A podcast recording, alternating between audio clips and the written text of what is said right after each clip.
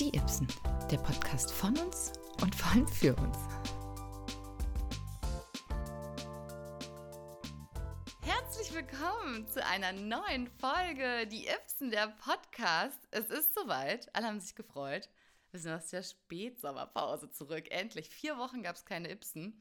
Aber ihr habt ja hoffentlich alle die alten Folgen nachgehört. Oder ja diese berühmten zwei Männer euch angehört, die schon wieder zurück waren. ähm, da habt ihr gerade schon jemand lachen hören. Wir haben eine neue Ipse am Start. Wir haben es ja schon ein bisschen geteasert, weil Lara ist hart am Worken und Businesswoman und muss sich da mal auf die Arbeit konzentrieren. Und deswegen haben wir uns eine kleine Ersatz-Ipse geholt. Ich weiß ja nicht, ob ihr vielleicht in den letzten vier Wochen geratet habt, wer es ist oder so. Ähm, aber darf ich euch vorstellen, Franzi im Podcast. Uh, hallo, hallo. Willkommen. So schön hier zu sein. Unsere neue Ersatz-Ips ist eine sehr gute Freundin von mir, die Franzi. Als wir überlegt haben, wen werden wir denn vielleicht fragen können, war Lara gleich so, hätte Franzi da nicht Bock drauf? Und ich war so, ich habe auch direkt an Franzi gedacht, okay, lass mich sie direkt fragen und sie überfallen, ob sie das machen möchte. Und was hast du dir da erstmal gedacht? Auf jeden Fall mega cool, weil ich natürlich treuer Ibsen-Hörer bin. Und nachdem ich dir dann zugesagt habe und mir dann vorgestellt habe, wie ich im Podcast bin, hatte ich eine kleine Panikattacke und dachte auch, bis so eine Stunde bevor du hergekommen bist, ob ich Jules wohl einfach sagen soll, dass das, dass das nichts wird, ob ich mir einfach eine Erkältung überlege. Man kann ja alles, das weißt du, mit einer Erkältung kannst du halt nicht, auch, auch nicht aufnehmen. Naja, oder man nimmt halt Remote auf. Ja, wir haben nämlich, um das hier heute mal alles so ein bisschen auszutesten, ist ja auch ein bisschen wie einen neuen Podcast aufnehmen, ne? Ist ja eine neue Dynamik, sitzen wir heute mal zusammen in einem Raum die neue Ips ist am Start. Und äh, jede Folge, die quasi mit Ersatz-Ipse Franzi aufgenommen wird, wird auch im Thumbnail von der Folge vielleicht ein kleines neues Bild haben. Das wird dann auch erstmal auf unserem Instagram-Kanal äh, vorgestellt. Ja, wollen wir noch ähm, die Leute so ein bisschen, denen so ein bisschen erzählen, woher wir uns kennen und überhaupt und wie wir so zusammengekommen sind? Können wir gerne machen. Ich weiß nicht, wie deep du da reingehen willst. Also wir, wir machen erstmal ganz grob. Ganz grob. Wir können ja während des Podcasts vielleicht ein paar mehr Details immer mal wieder verraten, aber erstmal ganz grob. Na, ganz grob Freunde von Freunden, wie das immer so ist.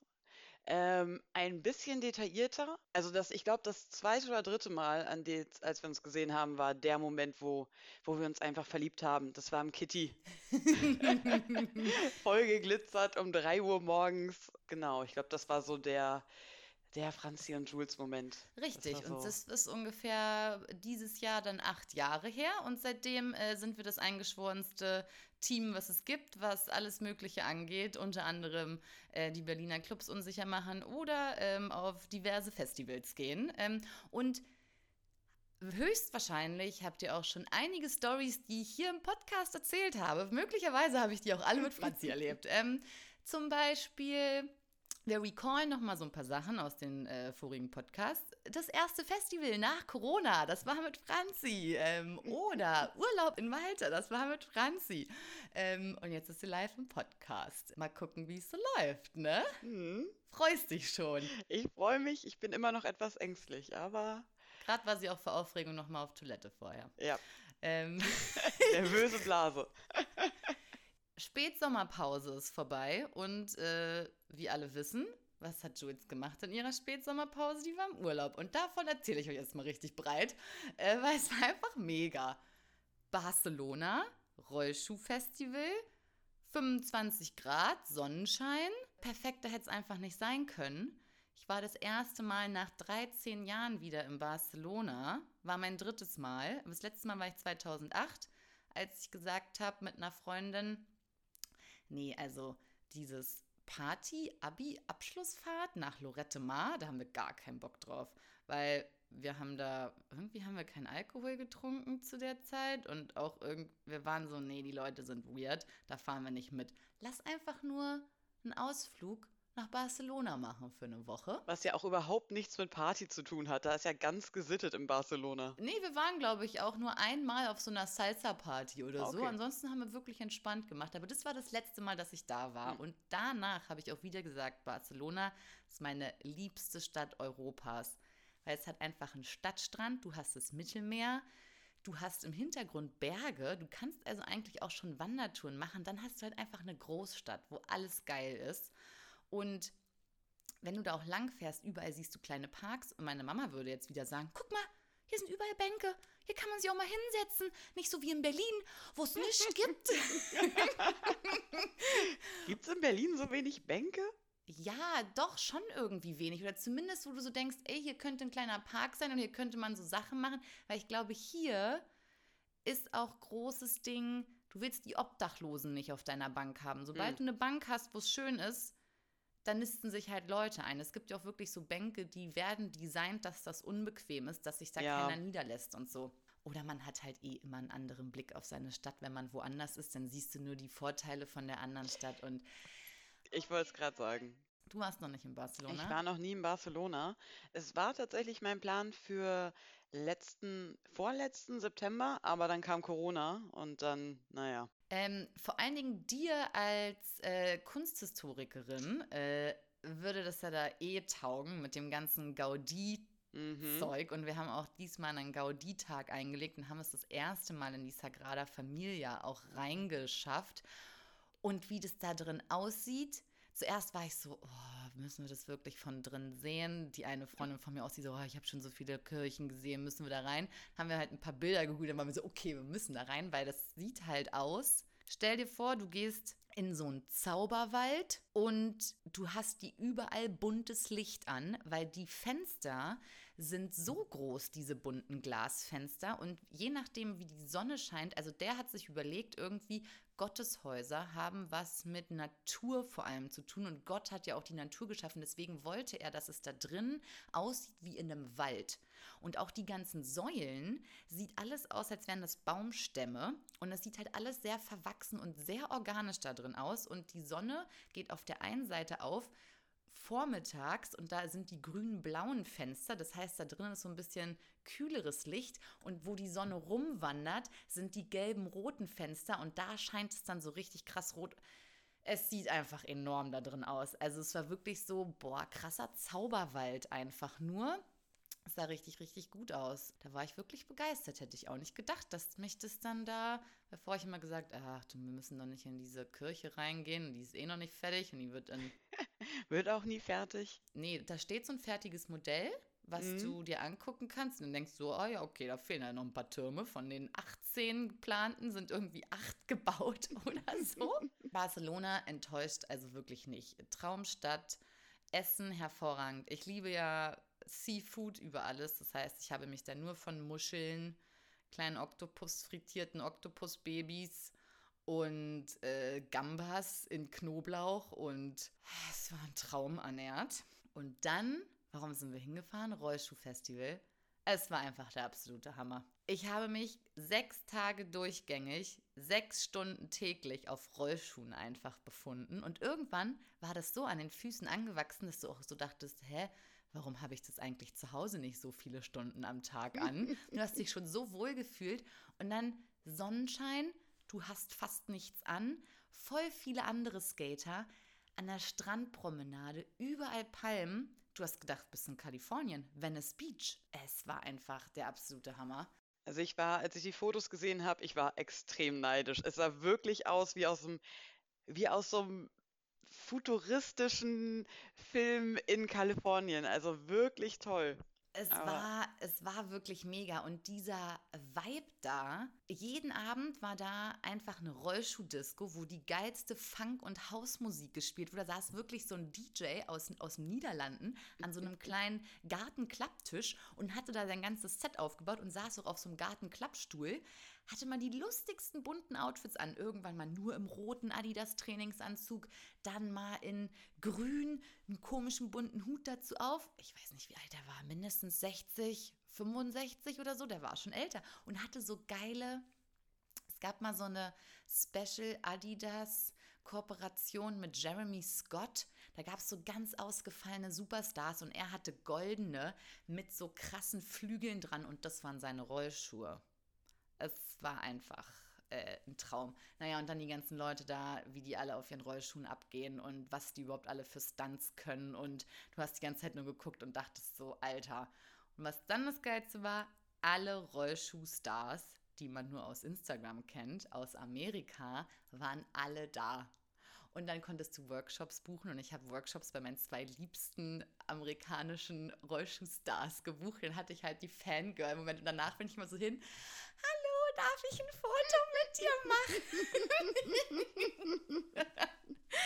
war der Hammer. Und, und die geilste Geschichte, sowas liebe ich ja immer. Ich bin ja so, ne?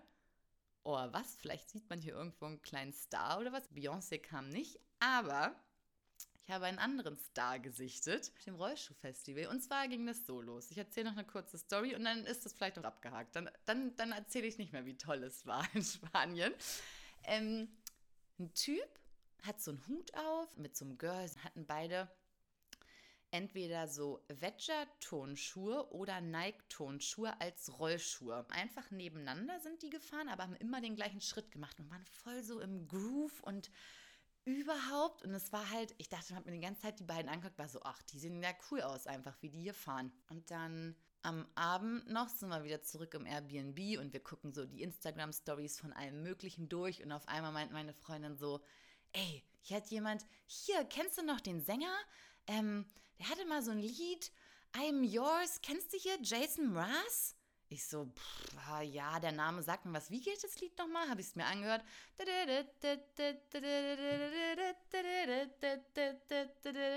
I'm yours.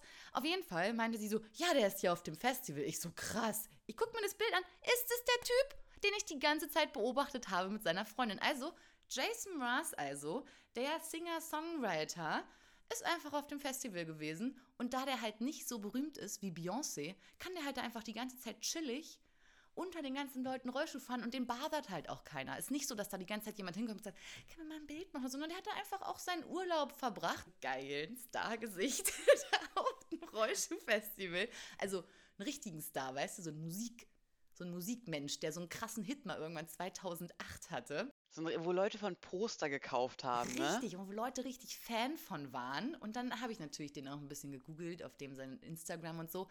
Und dann fährt er halt richtig, wirklich viel Rollschuh und so. Und, äh, und dann dachte ich so, ach, richtig cool, ey.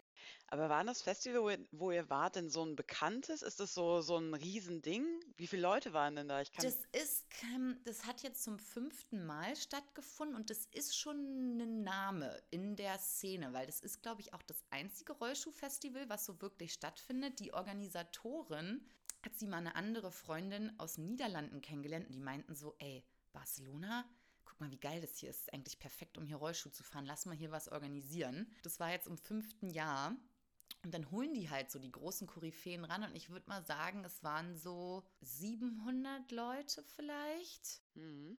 Irgendwo hieß es mal knapp 1000. Also es ist schon, ich glaube, das ist bekannt. Also es war, ich folge auch so einer Australierin und auch die war da schon mal vor ein paar Jahren und halt wirklich die ganzen, die man so kennt, von Instagram, die alle ihr Geld auch mit Skaten verdienen, so ungefähr, und die sich irgendwie Rollschuhfirmen ausgedacht haben, die waren halt irgendwie alle da. Also das, was du dann in fünf Jahren machst hauptberuflich, neben dem Podcast.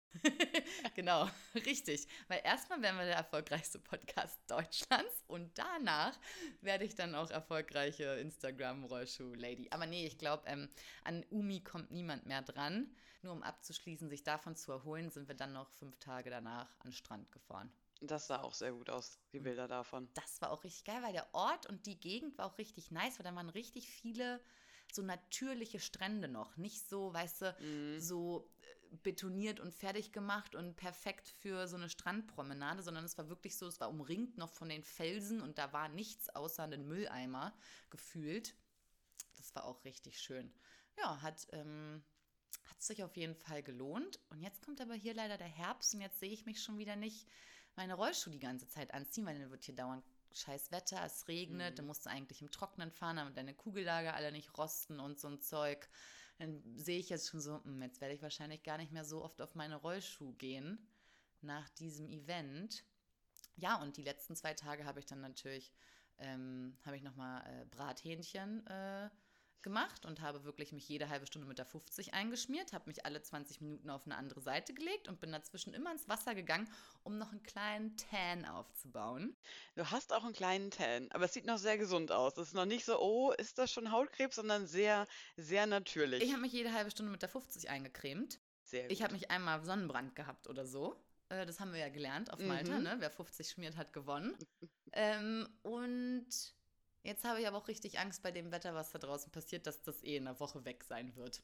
Wenn eine Woche die Haut keine Sonne sieht, dann wird das auch, dann werde ich nachher, in einer Woche sehe ich so aus wie die Wand. Weiß einfach nur noch wieder. Ja, ich habe auch das Gefühl, alles, weil der Sommer auch so kurz war, habe ich überhaupt keine Bäume aufgebaut, nicht mal minimal, wie ich es ja sonst mache. Und jetzt ist Ende September, es wird nicht mehr hell, es wird nur noch dunkel, wir können jetzt schon anfangen mit Kekse backen. Also ich bin schon in Vorweihnachtsstimmung, ehrlich gesagt, seit einer Woche. Ich noch nicht, war heute aber am Bäcker, da wurden auch die Lebkuchen ausgepackt und ich war so, no, no, no. Erst ab November. Höchstens, vielleicht sogar erst ab Advent. Also früher geht das nicht. Ja, ich, ich habe mich ehrlich gesagt schon mit meiner ersten Packung Herzsterne Brezeln letztes Wochenende. Ja, du bist also auch eine von denen, die uns dann wieder den Spätsommer dann versaut hat, ne? Weil das Wetter dann nämlich denkt, ach warte, alle sind schon auf Weihnachten eingestellt, warum soll ich eigentlich noch scheinen hier als Sonne? Ich verabschiede mich Völliger mal schon Blödsinn, du gleichst mich ja aus. Du bist ja diejenige, die die ganze Zeit rausläuft und nach der Sonne schaut und versucht es noch irgendwie herbeizubeschwören. Das heißt, du bist einfach mein Partner. Ich, das, das gleicht sich dann aus. Naja, ähm, auf jeden Fall war das wirklich ein richtig, richtig, richtig guter Urlaub und ich glaube, ich werde da jetzt auch immer wieder hinfahren zu diesem Rollschuh-Festival, weil das einfach der Hammer ist. Das heißt, ich muss jetzt eigentlich jedes Jahr äh, zu den fünf Tagen, die immer zur Fusion geblockt werden müssen, auch immer fünf Tage für Barcelona blocken, um zum Rollschuh-Festival zu fahren. Brauchst definitiv mehr Urlaub. Ja, ich muss auf jeden Fall die, die Businessleiter auch eigentlich noch höher steigen, damit, damit ich so viel Urlaub machen kann. Naja, das kann ich auch rausschneiden. Falls uns das zu laut klingt im Podcast. Ist in Ordnung. Ähm, ja, und das Letzte, was ich noch gemacht habe, war dann einfach auf dem Flughafen, weil wir sind am 26. September zurückgeflogen, ähm, habe ich natürlich, bevor ich in den Flieger eingestiegen bin, schon mal ein paar Wahlergebnisse gecheckt. Hm. Nicht, dass wir hier in der, unserer ersten Folge nach der Spätsommerfolge direkt mit so einem harten Themen wie Politik einsteigen würden, aber man kann zumindest äh, vielleicht die Unfähigkeit des Ortes, wo wir leben, Berlin, noch mal kurz so ein bisschen reflektieren, wie da die Wahl stattfand. Weil das Einzige, was ich gelesen habe, war so, nichts hat funktioniert. Und jetzt kann Franzi, die ja live dabei war hier, erzählen, wie sich das ja alles zugetragen hat, dieses Wahldebakel organisatorisch. Ja, ich hatte ja das Glück, dass ich schon die Woche vorher wählen war. Also ich mache mal Briefwahl, aber in persona. Ah ja. Weil ich, ich möchte schon noch irgendwie zu einer Urne gehen. Irgendwie ist das, das gehört ja auch ein bisschen dazu. Aber ich habe immer Angst, dass ich am Wahltag verschlafe und dann ist irgendwie 19 Uhr und dann, ja, dann war es das mit deiner Stimme. Hatte dann aber mich mit einem Kumpel verabredet, der hier um die Ecke bei mir wählen wollte. Und wir, er wollte dann um 16 Uhr zu mir kommen. Und dann schrieb er mir Viertel vor vier, ja, da wäre eine Schlange, ob ich nicht zum Wahlbüro kommen könnte. Ich so, ja, lauf jetzt aber schon eine Viertelstunde hin. Er so, ja, komm mal hin.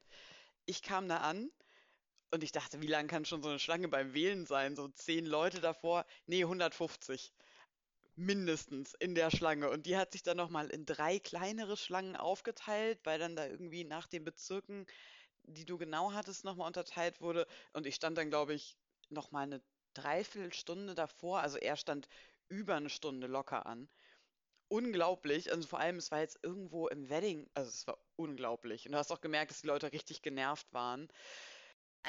Hat sich aber, ne, hätte ja keiner denken können, dass irgendwie während Corona, wo alle möglichen scheiß Sachen Mhm. eingehalten werden müssen, es vielleicht ein bisschen länger dauern könnte. Und äh, was habe ich noch Ein gelesen? Marathon war auch noch in der Stadt, sodass die Das war ganzen ja Kuriere mit den, mit den Zetteln nicht hin und her kommen können, weil du ja auch so denkst, das kann doch nicht sein. Stimmzettel alle. Ja. Hä, wie kann, kann man nicht einfach schon mal irgendwie ein paar vordrucken? Also ich meine, und Ja. dann kommst du nicht über die Schleusen beim Marathon, weil alles dicht ist. Äh, da dachte ich auch so, das ist ja, ist ja äh, wieder hervorragend sich überlegt. Also, Ja, und vor allem, was ich auch gehört habe, ist, dass manche Wahlbüros von anderen Bezirken die Wahlzettel bekommen haben. Also, dass dann die Kandidaten aus Wilmersdorf in, was weiß ich, Friedrichshain waren. Dann haben Leute aber trotzdem gewählt. Die Stimmen sind dann natürlich ungültig, weil, ja, jetzt hast du ja irgendeinen Wilmersdorfer gewählt, obwohl du ja Friedrichshainer bist. Also, keine Ahnung, wie die das dann geregelt haben. Äh, Vollkatastrophe. Es tut mir auch immer so leid, wenn man denkt sich so immer als Berliner oder als jemand, der in Berlin lebt, ja, so schlimm ist ja hier gar nicht und das ist immer nur so Gerede und dann passiert sowas. Und, und dann denkst du wieder so, Gott, ist das peinlich. Oh ah, Gott. ja. Ich meine, du bist ja nur Zugezogene. Ich komme hierher, ich kann mich richtig schämen. Ist dann immer so, ach du Scheiße. Ja, ich muss immer noch so. begründen, so freiwillig wohnst du da? ja. ich weiß auch nicht. freiwillig wohnst du da? Als ich das auf jeden Fall alles gelesen habe, war ich auch wieder so, Leute, ich habe ja Briefwahlen natürlich schon viel vorher gemacht, weil ich ja lange nicht da war und ich habe es aber abgeschickt per Brief. Und da wir ja in Berlin auch noch Volksabstimmung hatten, Abgeordnetenhaus gewählt haben, dieser Wahlbrief bestand ja aus zehn Zetteln mhm. und dann lag ja noch die das Informationsblatt dabei, das ja Marathon ist, weil mein Wahlding wäre nämlich ich hätte, den ich hätte den Marathon crossen müssen, um zu meinem Wahlbüro zu kommen. Deswegen lagen extra Zettel drin, wo die Übergänge sind während des Marathons, dass ich quasi zu meinem Wahlbüro komme. Und dann also, dachte ich so. Was für ein Blödsinn, dass man diesen blöden Marathon nicht eine Woche später machen kann. Das ist doch, ist ja jetzt ja auch nicht überraschend, dass da eine Bundestagswahl ist. Nee, nicht, dass wir das bestimmt schon seit 80 Jahren wissen, dass 2021 wieder gewählt wird. Naja, gut. Ähm, und dann lag bei mir noch ein extra Zettel dabei, ein kleiner, wo drauf stand, ähm, wir haben uns leider auf dem einen Stimmzettel verdruckt. Eigentlich müsste der Nachname der Dame so und so lauten. Das muss, haben sie auch noch beigelegt. Ich dachte oh. so, ah. Alter, mit so einer Zettelwirtschaft, das war schon schwierig. Aber gut, ich hoffe, meine Stimme, das ist immer meine große Angst auch so ein bisschen, dass irgendwie mhm. das mit der Briefwahl doch noch irgendwas schief geht, irgendjemand den Brief abhanden kommen lässt und meine Stimme vielleicht gar nicht gezählt hat oder irgendwas weird war. Aber diesmal ist ja so viel schief gegangen. Eigentlich könnte man auch in Berlin wahrscheinlich neu wählen, so, so weird, wie das alles war. Ähm, aber vielleicht würde dann das Ergebnis auch anders ausfallen. Who knows? Vielleicht, falls sich in drei bis vier bis acht Wochen mal eine Koalition gebildet hat, können wir nochmal noch zum Thema Politik zurückkommen, wenn wir da drauf Bock haben. Das Lustigste war ja nur einfach heute das Bild schon wieder von, von den Grünen und FDP, die sich getroffen haben und jeder hat das gleiche Bild gepostet mhm. auf Instagram und alle, manche haben noch einen Filter drüber gelegt, manche nicht, alle haben die gleiche Caption gehabt. Ja. Lustig. Das Thema Politik lassen wir dann erstmal für heute. Wir haben aber erstmal abgehakt, wie krass unorganisiert Berlin wieder ist. Mhm. Aber äh, Berlin hat es geschafft, äh, zu organisieren, dass man wieder in Clubs kann. Ja. Ich meine, darüber habe ich mich ja schon vor ein paar Folgen ähm, gefreut. Aber mit der neuen Ersatzypse Franzi habe ich mir jetzt meinen liebsten Firebuddy quasi in, ähm, in den Podcast geholt.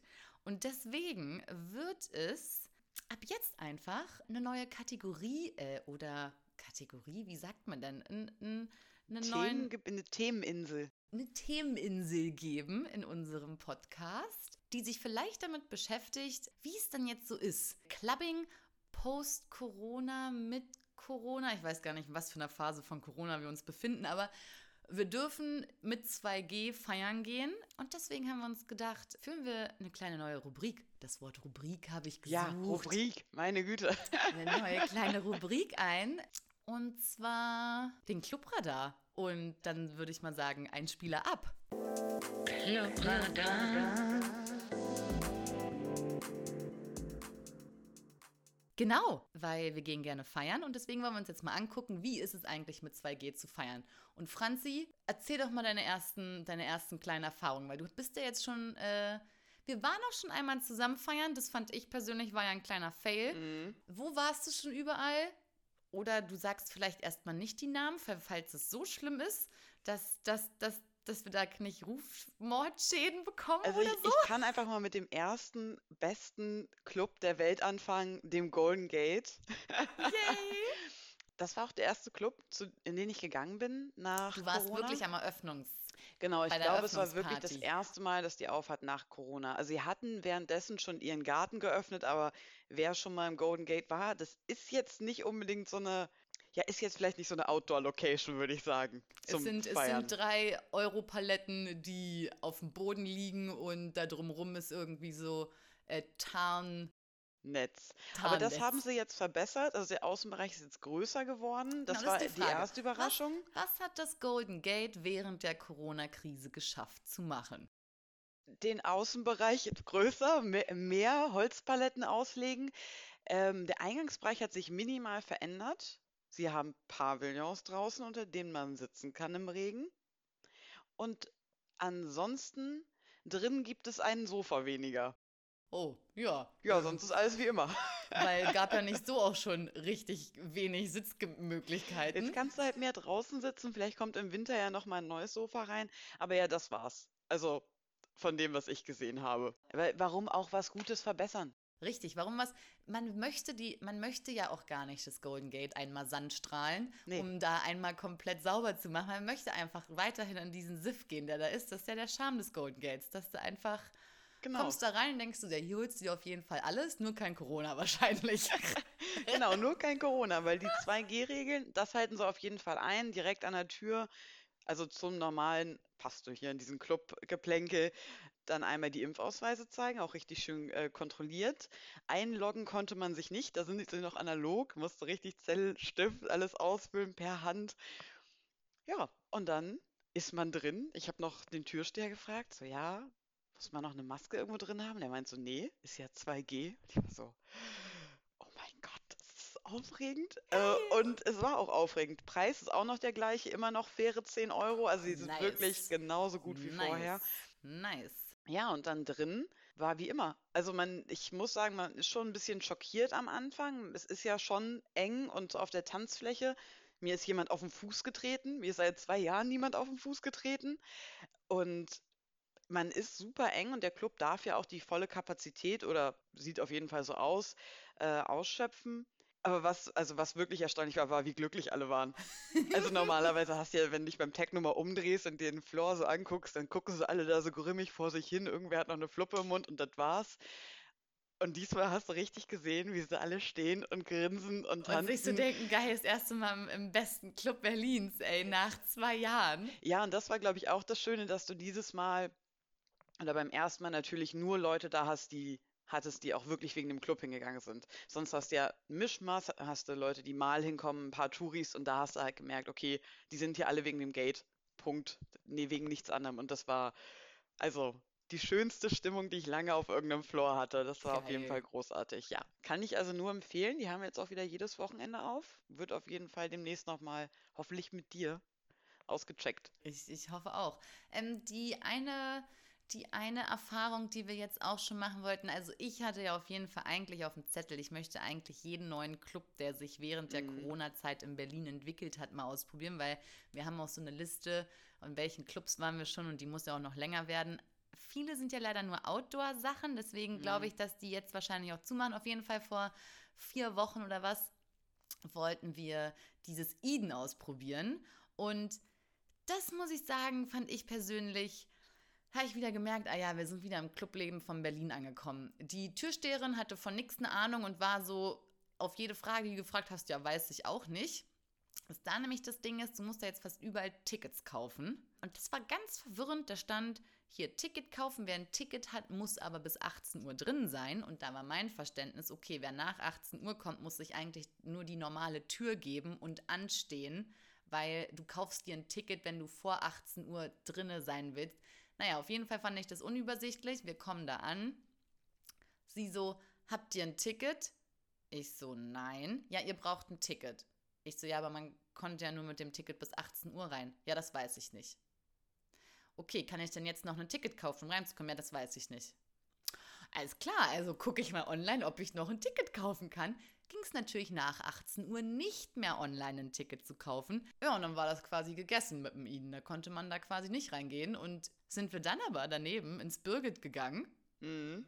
easy ein Ticket gekauft bei Resident Advisor und haben dann da mal eine richtig, richtig gute 80s, 90s, 2000er Party gehabt. Mhm.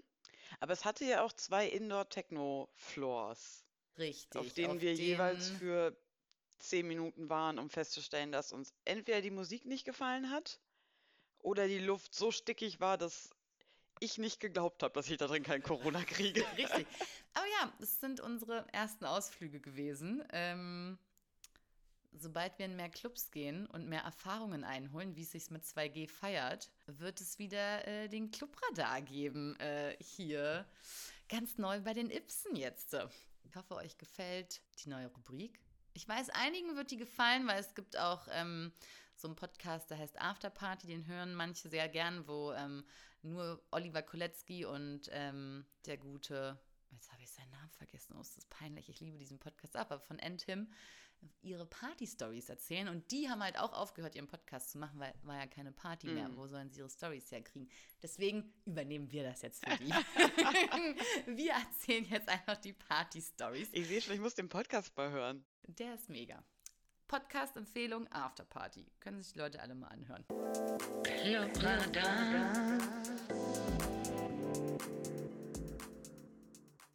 So, äh, ich würde fast sagen, das war für unsere erste Folge die Ibsen mit Franzi und Jules ein ganz guter Einstieg und eine runde Sache, oder? Hm, ich Wie- hoffe.